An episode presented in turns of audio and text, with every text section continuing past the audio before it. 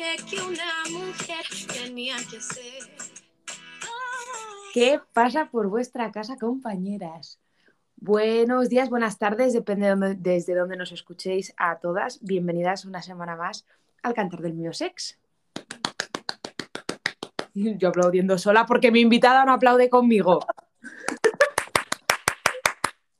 bueno, eh, dado los acontecimientos que han pasado las últimas semanas en nuestro país, eh, hemos decidido traer al podcast un tema que se llevaba así como gestando durante mucho tiempo porque todo el mundo nos decía, oye, ¿por qué no habláis de esto? Y a mí, que es un tema que me gusta, pues eh, señoras, señores y señoros que escuchen este podcast, bienvenidas a un podcast sobre tetas. Así me gusta.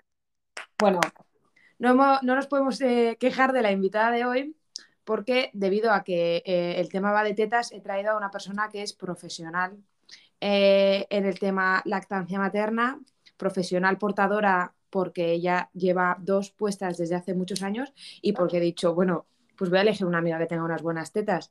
Así que bienvenida al podcast de hoy, Irati. Gracias, gracias, gracias por invitarme again. Bueno, A ver. Cuando salió la idea de grabar este podcast, le mandé un audio en plan, tía, yo no puedo hablar de este tema si no es contigo.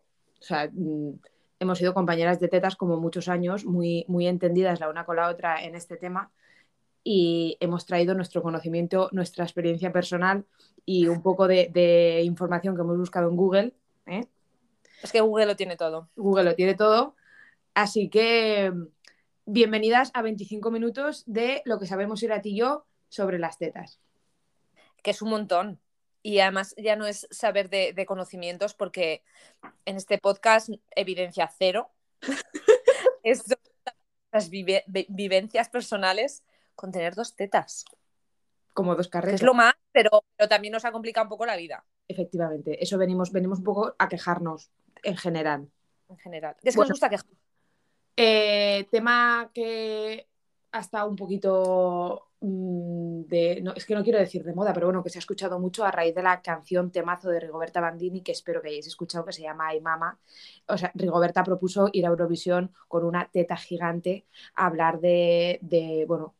eh, la verdad que he leído un post suyo en Instagram y dijo que en principio no lo escribió como mm, hablando de maternidad ni de lactancia materna, pero bueno, se está utilizando mucho como himno pro lactancia, pro toples, pro tetas en general.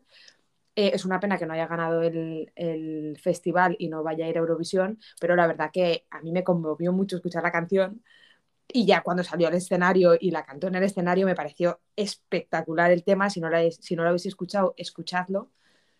Eh, Irati, ¿qué te trajo a ti esta canción al cuerpo? Eh, pues eh, me, me comentaste, me, me- me acuerdo que me dijiste, ¿has visto la actuación eh, para Eurovisión? Y yo la verdad es que nunca me entero mucho de lo que pasa en el mundo, tengo que decir. Yo me entero como un par de días después y, y no, y te dije, no, pues no, y, le- te dije, "Ah, es que me acuerdo, digo, es que no sé ni qué canción es, que no he escuchado esa canción. Y después escuché la canción y digo, ah, sí, había escuchado la letra y, y a mí que me encantan las letras de las canciones, el storytelling de, de las canciones, no me había parado a, a escuchar lo que, lo que decía la letra. Y vimos, y me- como me habías comentado que te encantó la actuación, que te emocionó, lo, lo vimos juntas y me pareció, pues lo que, lo que me comentaste, me pareció algo espectacular, me emocioné, nos emocionamos juntas viéndolo, la Sí. piel de gallina, o sea, increíble. O sea, es que me- no tengo palabras, o sea, me pareció, es indescriptible, es que es, es ver la actuación y, y- y lo que, y lo que supone. Y yo me imaginaba, y yo ya veía a España con, con esa canción, que Ah, esa canción representaba a España, es que yo lo estaba viendo. Y-. Bueno, o sí, hubiéramos ganado Eurovisión. Georgia, una amiga que tenemos que es italiana, nos dijo que vamos, que íbamos a ganar si íbamos a la canción. Una pena. Pero independientemente de que ganáramos o no, yo dije, esto es lo que quiero que, que- que represente España. O sea, quiero, quiero dar esta imagen a, a Europa. No pudo ser, pero bueno, me, me pareció lo más igualmente. Efectivamente. Bueno, trayendo un poco así como de historia, como para empezar desde el principio, a ver si conseguimos hacer algo con un poco de estructura. Que a mí me encanta la estructura. Hashtag. Te encanta la estructura. Me dice, tía, ¿cómo vamos a grabar un podcast sin estructura? Y yo no sé, tía. Le ponemos... Bueno, a ver. Eh, nivel nivel eh, Europa, nivel mundial, según mis estudios, eh, el topless nació en Francia, que yo pensaba que venía como de países más nórdicos, pues ayer encontré de Francia, que nació en Francia. Y en España es una práctica muy, valga la redundancia, practicada. Es que he estado de noches, me acabo de levantar y entonces la, la oratoria no la tengo muy fluida. Bueno. Tu oratoria es buena. Eh, nació en Francia, en España ha sido una práctica bastante consolidada, pero según los últimos estudios el topless está eh, reduciendo año a año, cada vez hay menos personas que hacen topless. Eh, bueno, personas, mujeres que hacen topless, porque según este estudio, un poco por tema complejo, y por redes sociales, por, claro, las redes sociales nos han traído mucha visibilidad de la diversidad de los cuerpos, que es una cosa que está muy guay, el darnos cuenta de que no todas las tetas son eh, redondas, simétricas, con los pezones apuntando hacia adelante, que está muy guay, pero también nos ha traído eh, mucho del tema de qué cuerpos son aceptados y no aceptados, o sea, qué puedes enseñar, qué no puedes enseñar, qué está socialmente bien visto y qué no. Esto, y por otra parte, los mirones relacionados con eh, tema eh, grabar a la gente sin su consentimiento, em, gente que se ha visto en páginas de pornografía porque les han grabado haciendo toples, pues un poco el tema acoso de los mirones a las personas que hacen toples en lugares públicos. Esto te trae. Increíble. Increíble. Increíble. Pues eh, había visto, he visto la noticia, la vi en eh, un artículo del 2020 que decía que eso, que con toda la libertad que, había, ¿no? O que, o que, había aumentado en los últimos años, que habíamos avanzado, ahora estamos volviendo un poco otra vez atrás, por motivos diferentes, como has dicho, ¿no? De, pues ahora los motivos son diferentes de no tener eh, el pecho perfecto y ese acoso de, gente de, grabar, pero es increíble. Yo es que he visto otro del 2017 que las españolas somos las que más toples hacemos. No sé si habías visto ese. ¿No? Eh, las que más toples hacemos del 2017. Y a ver, la evidencia en la que me baso yo no es nada, pero sí que siempre que hablamos con alguna amiga eh, que no es española, alucina. Y le digo, sí, la en España es bastante, bastante eh, común mm. y frecuente. yo creo que en España está bastante respetado el tema de, o sea, tú haces toples o no, pero absoluta. Yo nunca me he sentido observada o señalada. Que, habrá. En la vida. Todo lo contrario. Todo lo contrario. Pero. En plan, que te quitan la mirada como nerviosos, en, plan, nerviosas, wow, no, no llevas parte de arriba. Mm. Todo lo contrario a, sentirme observada, como un poco darte tu espacio. Más me ha dado esa sensación que lo contrario. Sí, yo creo que sí, que lo llevamos bastante bien. Pero bueno, eh, dice la leyenda que en España la primera persona que hizo toples fue una tal Gala en 1930 en la playa de Torremolinos, porque eh, Francisco Franco tenía incluido el toples en su lista de actos impuros, me encanta la palabra impuro, le parecía algo impuro, o sea, no creo que fuera ilegal, o sea, como no, cárcel, pero estaba tan mal visto y tan señalado socialmente que, que básicamente nadie hacía toples. No he visto nada de, que fuera ilegal. Igual alguien sabe si, llegó a ser penado o no, pero yo no he visto la fuente que diga que, era ilegal. Vamos, hay muchísimas cosas que no son ilegales y no las hacemos por si está aceptado o no. Pero claro, empezó ¿no? A, a, estar mejor visto cuando venían las suecas, las francesas y las finlandesas a gastarse el dinero a España, entonces ellas sí, ¿no? Entonces ahí nos empieza a parecer un poco mejor. Y obviamente en el destape que es que es muy curioso. El destape, ¿no? Claro, que es el, la pantalla española, ¿no? Que empieza, que empieza a ver desnudos. Desnudos, yo pienso en el, en el destape y solo veo a mujeres desnudas. Sí, tetas. Y bajo nuestras condiciones. O sea, igual en la playa no estaba bien que fueras en topless, pero el destape sí, porque aquí te vamos a controlar un poquito más. O sea, tú con tus, con tus tetas, que hagas lo que quieras con ellas, que quieres pasear por la playa, en el campo y tal, pues igual no es muy correcto. Pero igual detrás de una cámara que yo te digo cómo y bajo mis condiciones, entonces sí. Es que eso es increíble también, a mí me, a mí me, alucina. Vamos. Mercado absoluto, sí, sí. Bueno, sigue siendo, el tople sigue siendo ilegal en un montón de países que a mí hay algunos que me han llamado la atención especialmente. Muchísimo. Por ejemplo, eh, me he traído aquí la lista, muchísimos países de África, eh, países súper turísticos tipo Bahamas, Maldivas, o sea, sitios así que yo digo, joder, con toda la afluencia de turistas que hay, Yo pensé que se podía hacer topless. No, es ilegal, o sea, penado, ilegal. Filipinas, Malta, Malta que está quedada. Alta, ya, qué curioso.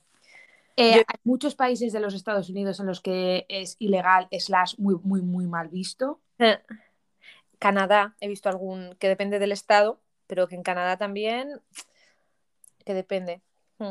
Eh, países, o sea, ciudades como, por ejemplo, en Río de Janeiro, que está todo el tema del carnaval, que es como un- una Ah, es- ciudad súper. No sé, es que no quiero decir nudista, pero bueno, el carnaval mm, no se caracteriza porque la gente vaya muy tapada.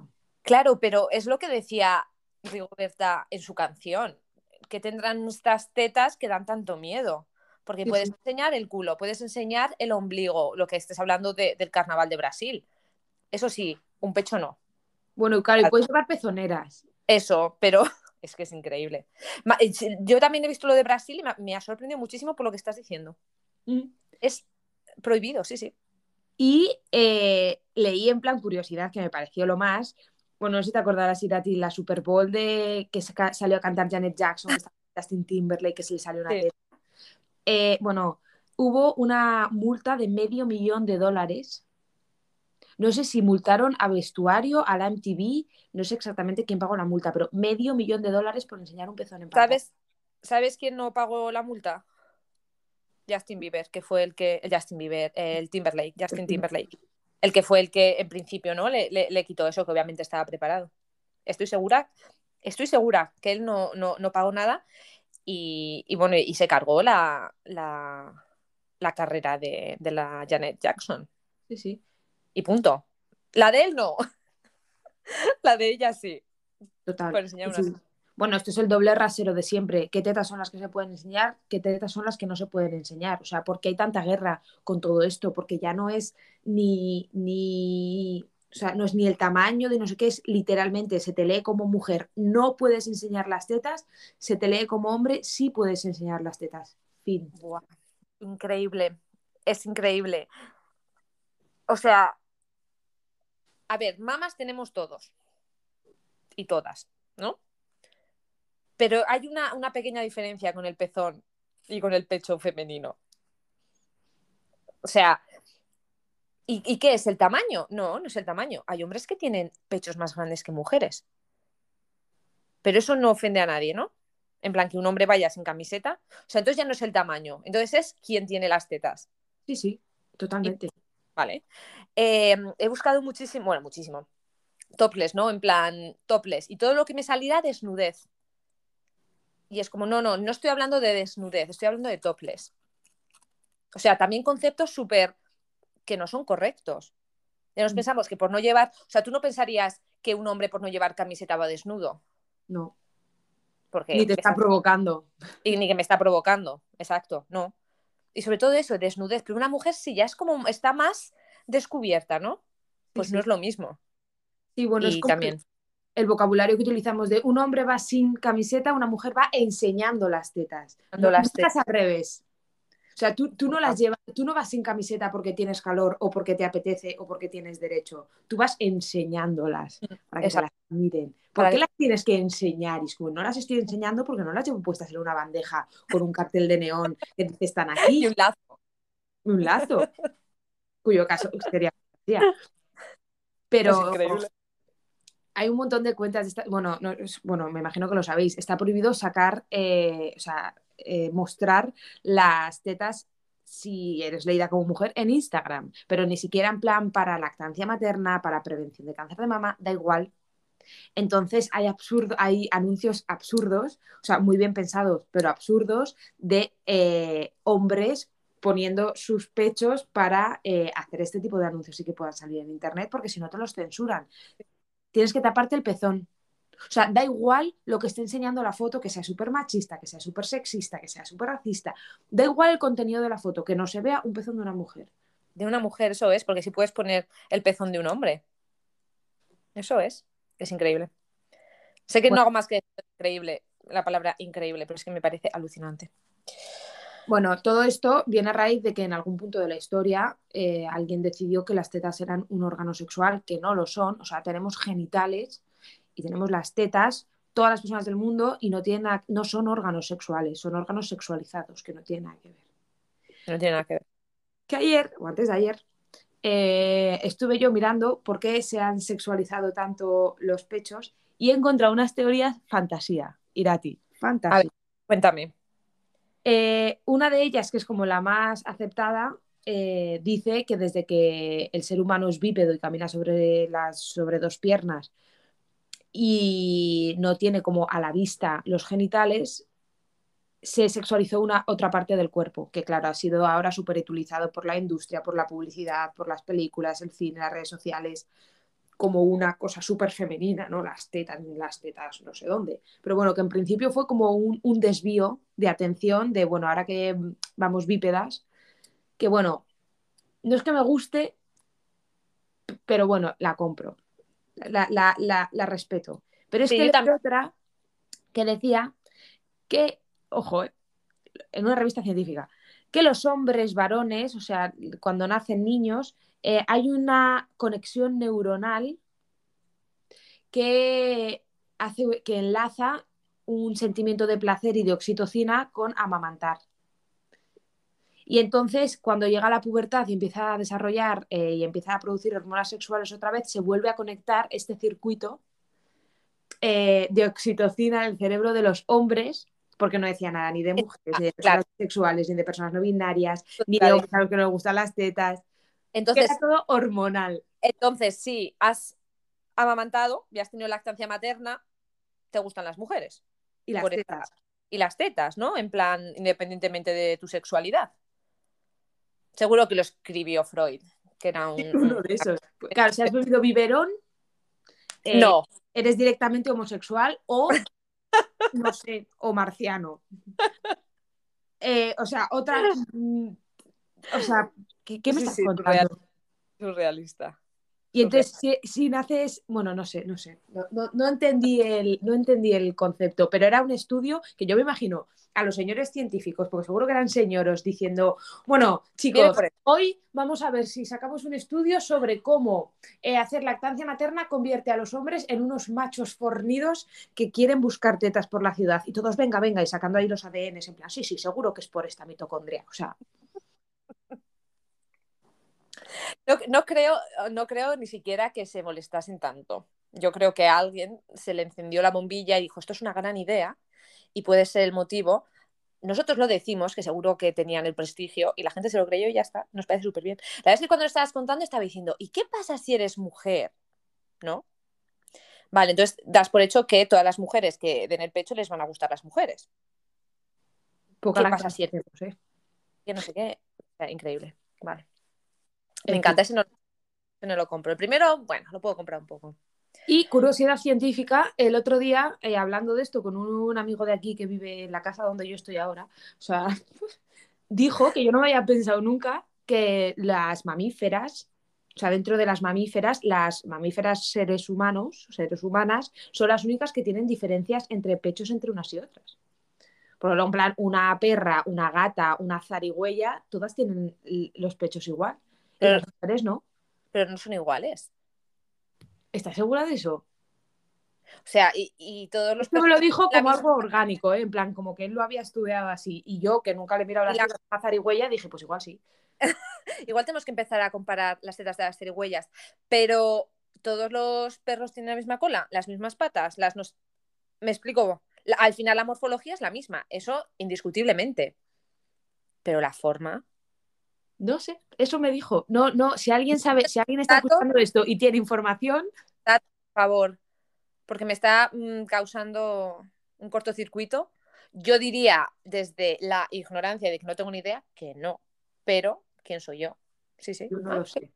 O sea, por favor, alguna veterinaria que nos diga algo de esto, Por favor, bióloga, total. o, o yo que sé, persona que tenga dos perras que tenga los compadre. A ver, más, más. información. Tía, yo, información rápida que, que luego tenemos que hablar de, de- de- de nuestra experiencia personal. Vale. La última ya que digo. Eh, dos cosas. Hace unos años, una señora que se viene francés se llamaba Jean-Denis Roulon o Oh. Guilon o Gualon. Dilo, dilo con seguridad, que fijo que cuela. Nadie lo va a mirar. Hizo un estudio durante más de 15 años a 300 eh, mujeres entre 18 y 35 años sobre eh, no llevar sujetador y todos los mitos que conlleva. Esta señora llegó a la conclusión de que las tetas no se caen por no llevar sujetador, es más, el músculo se refuerza y eh, según sus estudios el pezón subía, ascendía 7 milímetros en un año en mujeres que no llevaban sujetador en su día a día. Mm. ¿Te puedo hacer preguntas de esto? A ver si las sabes. Es que me, me-. ¿De, de qué año es este estudio? No lo sé. No sabes. Pero no hace mucho, ¿eh? No hace, no hace mucho. Es que yo de esto sé porque me, me- me han comentado, me comentó eh, el cirujano plástico que llevar sujetador hace que, que- el pecho se te caiga menos. ¿Por qué? Porque no hay ningún músculo que soporte la mama. Entonces, un buen sujetador con una goma elástica debajo te lo sujeta y al final es, pura gravedad y, la piel con el paso del tiempo se estira y al final el, pecho acaba cayendo. Lo que pasa que también es cierto que esto, ¿qué, qué gente lleva estos sujetadores? Poca gente, porque ya nos han metido la idea del sujetador con aro horroroso que oprime el pecho, te lo maltrata y es incómodo, pues igual, sí, no, no, de verdad que no tengo ni idea del estudio, ¿eh? que, que, que a saber, pero esto es lo que me, me, me comentó el cirujano plástico, que, que el sujetador, que siempre llevar sujetador, pero el sujetador correcto para ello. Ya, que es súper difícil. El, sujetador da, da para mucho, ¿eh? el tema del sujetador. Es horrible, es horrible el, el tema del sujetador porque me cabrea tantísimo. En plan, ¿en qué momento a alguien se le ocurrió poner? Porque independientemente de que ahora nos importa muchísimo la estética y lo, lo que he dicho, ¿no? De llevar un sujetador correcto para que el pecho caiga menos con el paso del tiempo, ¿en qué momento nos importa cómo está el pecho? ¿En qué momento nos hemos tenido que preocupar de llevar un sujetador u otro? Porque es que los sujetadores, de- en, en general los sujetadores, ¿vale? Por, por lo que estamos diciendo de que en principio eh, evitan que, que el pecho caiga con el paso del tiempo, o por lo menos reduce un poco eh, el, el riesgo, decir el risk. Pero inde- independientemente de eso, ¿qué importa que se caiga? Mm. Sí, sí, es una cosa, porque la gente dice, no, estoy más cómoda, estoy más incómoda, estoy no sé qué, es mm, casi todo el rato que llevamos sujetadores, es algo estético. Mm. Cuando Mm. llevamos sujetador, yo me refiero a llevar un sujetador de aros, de copa, de no sé qué, este Sí, es puramente es- estético, porque comodidad es el, la- el- el básico cutre del mm, deportivo. Que es como nos hemos educado y cómo hemos crecido. Sí, sí. con el sujetador de aro. Es que me- da pánico, es un sujetador incómodo, malo para, para tu pecho en general, ya no del tipo estético, malo de que te atrofia el pecho, que te deja sin riego sanguíneo, No, no, pero que total. son maravillosos para subir el pecho hacia arriba y que sean bonitos estéticamente, Sí, sí, porque para otra cosa. O sea, increíble. ¿Y qué gente sabe esto? ¿Qué mujeres saben esto? Pues Es muy poca. entre que no lo queremos saber, entre que aunque lo sepamos nos da igual porque la presión social está ahí. Eh, o sea, Ya. bueno, a ver si adivinas eh, cuál es la cirugía estética más eh, practicada en España. Todos Aumento, aumento de pecho. muy prótesis mamaria. No me lo sabía, pero hablando de esto me imaginaba que era. Bueno, pues la mamoplastia de aumento, que así se llama, es la cirugía estética más practicada en España, eh, que me parece una salvajada. O sea, una Es- salvajada. O sea, y, y ya obviamente estamos hablando de esto y me imaginaba que era, que era de esto, pero pocas amigas me dicen me operaría la nariz, pocas amigas me dicen me operaría las orejas, la barbilla, el codo, el tobillo. La cantidad de amigas, conocidas, mujeres en mi vida que me han dicho, jo, qué poco pecho tengo. Jo, eh, ya me podrías dar un poco de tu pecho. La cantidad es que podría decirte, venga, me voy a inventarme un porcentaje, sabes que me encanta. El 90% de las mujeres me han dicho qué poco pecho tengo, dame de tu pecho, me quiero poner implantes. Es que da miedo. Yo creo que es una de las partes del cuerpo que más complejos crea, sobre todo por la inmensísima presión social que hay, que es una pasada con las tetas desde que somos súper pequeñas, que cuando te crecen, cuando no te crecen, que si te crecen de una forma de otra, que solo hay una forma que está aceptada, que tienes que tener cierta talla, que es una salvajada. O sea, no salvajada la gente que se las opera, ¿eh? Luego cada una es libre de hacer lo que quiera. Claro. Salvajada O sea, la... Yo no critico, Dime, dime. perdón. yo no critico que alguien se opere los pómulos, el culo, los glúteos, el pecho. Yo lo que critico es la sociedad que, que te hacen al final pasar por el quirófano por eso. Sí, sí. O sea, yo no critico a María Fernández por operarse el pecho, o no, critico a la sociedad en general por decir, jo, es que hasta que no me, me opere el pecho no, no voy a ser feliz o, o no voy a estar cómoda. Sí, sí, total. Y- bueno, volvemos a eh, la otra, o sea, todas las partes son, son difíciles. Creo que, bueno, eso, lo que he dicho, desde que, sobre todo a- la, época de adolescencia me parece una época súper complicada, con el cuerpo en general, tema complejos, pero con las tetas un montón. Pero bueno, ya eh, hay como unas conexiones de tienes que leerte como mujer y tener tetas, leerte como hombre y no tener tetas, porque también los chicos que, que, que se desarrollan sí. o, o un poco menos de tenerlas planísimas también es como, eh, pareces una chica, que es como, ¿cómo? O sea, ¿cómo? Total. Sí, sí, en, en hombres también me ha tocado el complejo del pecho, Sí, sí, sí, de es como- tener Y claro, eh, ya no es solo que te gusten o que no te gusten. Aquí hablamos dos, que hemos tenido dos tetas como dos melones durante toda la adolescencia. Ya es eh, busca un sujetador que te valga. O sea, yo recuerdo con 18 años pelearme con mi madre en plan, mamá, no me voy a comprar sujetadores de señora color beige, que era el único sitio donde me entraban las peras. O sea, cuando todas mis amigas iban con sus sujetadores monísimos, push-up, no sé qué, mm, del corte inglés, no estoy haciendo propaganda, o de Oisho o de me da igual, y yo me tenía que comprar porque mm, las marcas hacen solo sujetadores para personas que tienen dos tetas, o sea, nada con, o sea, nada que no sea dos, eh, hasta la talla 95 o algunas hasta la 100, con un contorno no sé cómo, y ya. Y a partir de ahí son tallas especiales. Y yo con 18 años, como creo que te pasaba a ti, si lo quieres contar, y si no, no, eh, con un Bastante, cuerpo tirando a normativo, que no pudiera encontrar sujetadores, ponte a hacer deporte. mm, Yo con 17 años peleándome con el de educación física, en plan, yo no voy a hacer no sé qué prueba, yo no, porque no encontraba sujetadores deportivos de, que me gustaran, de mi talla, de mi no sé qué.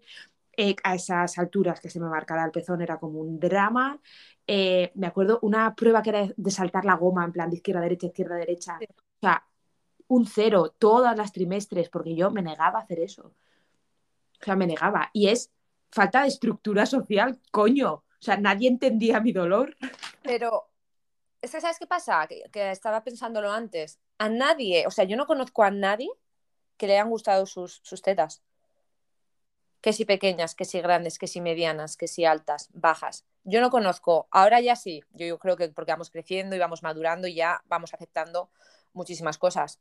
Pero las amigas que no tenían pecho, ay, es que tú tienes pecho, qué suerte. Yo que tenía pecho, eh, jo, qué suerte que no tienes. O sea, es que nunca también nos ha valido con lo que teníamos. Y bueno, lo que estás contando, pues que no voy a comentar nada más porque es que todo lo que has dicho estoy de acuerdo al 200%.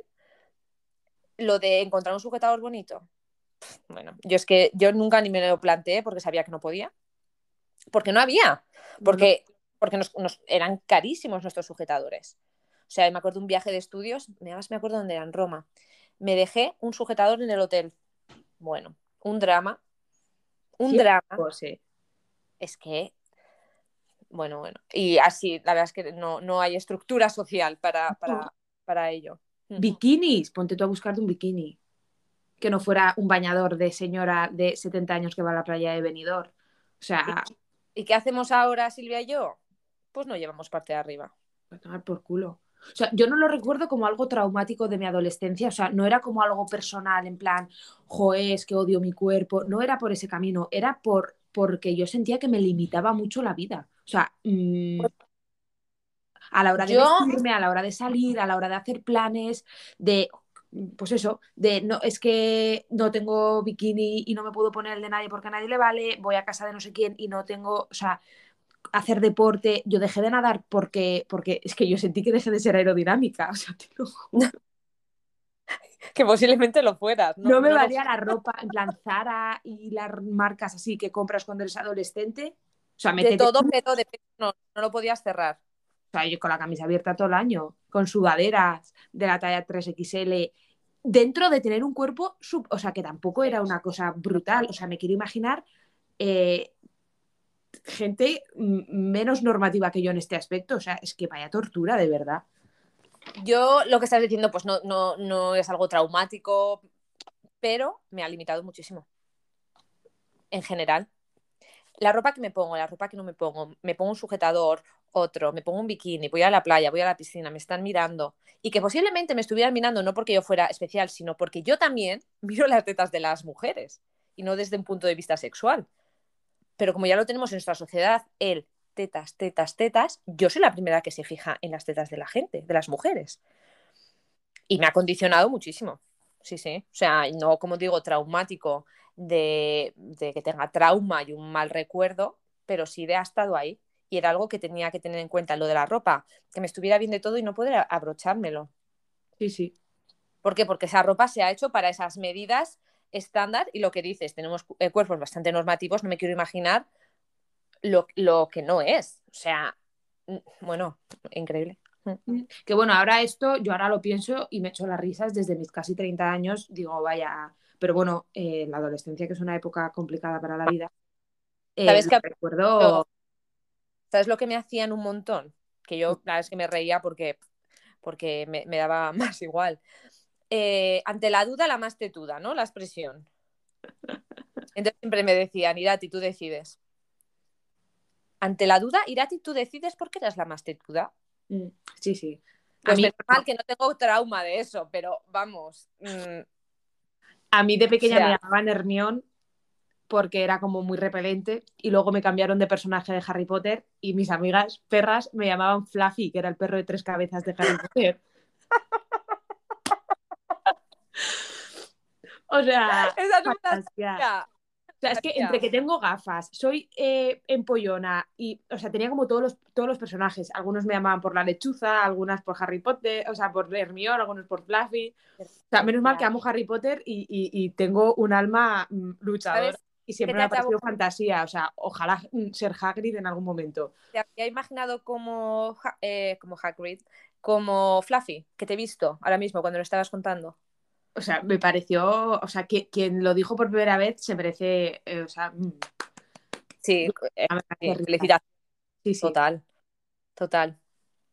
Pero bueno, desde aquí yo animo a la peña a eh, hacer un poco de ejercicio mental de cuánto de lo que nos miramos es a través de nuestros ojos, cuánto de lo que nos miramos es a través de la mirada social, que hay que empezar, o sea, yo lo digo después de muchos años mmm, de trabajito mental que me ha costado, pero bueno, eh, free las tetas, o sea, basta ya de opresiones de sujetadores con aro, vaya basura. O sea, ánimo a las que hacéis toples, a las que no os atrevéis y estáis empezando, a las que no queréis y también hay que respetar que la gente no quiera hacerlo. O sea, todo está válido, todo está bien. Irati, ¿qué quieres decirle a la gente con tetas de este, de este país? Yo le quiero decir a la gente con tetas y sin mucho pecho, o pecho no normativo, porque, y me imagino, y, y mi opinión es que nadie tiene las tetas perfectas. Que son O todas, tenemos las tetas perfectas. para decir, todas tenemos las tetas perfectas, pero no me, me refería desde el punto de vista de la sociedad. Nadie nunca va a tener las tetas perfectas, porque siempre los estándares van a ser inalcanzables. Y ese es el objetivo, que nunca te veas bien con tus tetas, como con otras partes de tu cuerpo en general. Es que siempre van a seguir cambiando y, y se van a ir subiendo los estándares. Entonces nunca, a eso me refería con, con que nadie va a tener las tetas perfectas, porque ese es el objetivo, que sentirnos incómodas con nuestros, con nuestros cuerpos. La, la introspección, y es lo que, lo que estabas diciendo, que estoy súper de acuerdo, cada uno que haga lo que quiera, que quieres hacer toples, que no, pero cuestionarte por qué lo haces o por qué no lo haces. Es decir, si no lo haces porque, mira, es que yo no estoy cómoda sin bañador, sin sujetador, perfecto, haz lo que quieras, pero quizás habría que cuestionarse si no lo haces por el- lo que va a pensar la otra persona que está enfrente de mí, de mis pechos y demás. Y por favor, parejas sexuales, eh, ligues de una noche, mm, parejas, eh, lo que sea, que hagan algún comentario negativo sobre vuestras tetas, o sea, directamente next. O sea, next. Y si no tienen libros, también next, porque igual a la gente igual se le olvida. Entonces vas a la casa de alguien y no tiene libros, vete, vete. Independientemente que diga muchas cualidades de tus tetas. También me apetecía decirlo. Vale, pues muy bien. Vale. Pues yo creo que ya. Ay, vamos a añadir- quiero añadir algo más, quiero añadir algo más. Autoexploración del pecho, por favor. Súper importante, ¿vale? Para todo el mundo. ¿Qué se espera? ¿Qué es normal? ¿Qué no es normal de tus pechos? Y si alguien tiene cualquier duda, que se ponga en contacto con sus profesionales sanitarios. Enfermera de comunitaria, médica de comunitaria, la, la- la exploración de los pechos, porque al final las mujeres, por nuestra morfología, sufrimos muchísimas más patologías. Y eso, es así. Independientemente de que, como he dicho antes, que tanto hombres como mujeres tienen mamas, es cierto, pero la morfología no es la misma y las patologías no son las mismas. Muy bien. Pues, chica, tampoco nos ha quedado sin tan poca evidencia. No ha estado mal. Hombre, hemos dado algún dato, ¿no? Que nos los hemos inventado igual. Por favor, por favor, que alguien los compruebe y luego nos escriba en plan que poca formalidad y demás. Fin de esta conversación. Que tengáis una semana fantástica y maravillosa, que améis mucho vuestras tetas y las tetas de vuestras personas de alrededor y que nos escribáis si nos queréis comentar algo o, o descubráis algo sobre las tetas de las tarigüeyas y otras mamíferas. Silvia, perdón, nos hemos despedido ya tres veces, pero quiero comentar algo. Tanta fascinación que dan las tetas, ¿no? En general. ¿Y qué pasa en el dormitorio? Que luego la gente se centra poco en ellas. Es verdad, eso es verdad, eso es verdad. Lo- Esto ¿Eh? sobre todo es mucho de hombres heteros, en plan, oh, oh, oh, tetas, tetas, tetas. Y luego, luego tetas que luego no sabéis, están ahí que parecéis adolescentes, en plan, es como un tic en vuestra lista, en plan, pues ya le he tocado las tetas, ya no sé qué. O sea, aprended un poco más de cómo hacer con las tetas. Ya está. Vaya frase más, más, más mal hecha sintácticamente. O sea, vaya basura. Pasional. Hay que cuidarlas, hay que cuidarlas. Prestadle atención sexual a las tetas, mejor, ¿no? Eso. Me parece todo bien. Bueno, y a Arati le encanta decir cosas que se hacen en el dormitorio, pero allá donde tengáis vuestras relaciones. Sí, digo, a ver, es, es como la expresión, hacerlo donde queráis. Muy bien. Pues dicho esto, gracias Irate otra vez por compartir una tarde maravillosa conmigo. Siempre. Nos vemos pronto. Y nada, a las oyentas, otra vez, por quinta vez, que tengáis una semana maravillosa y que seáis muy felices. Beso gordo. Besos.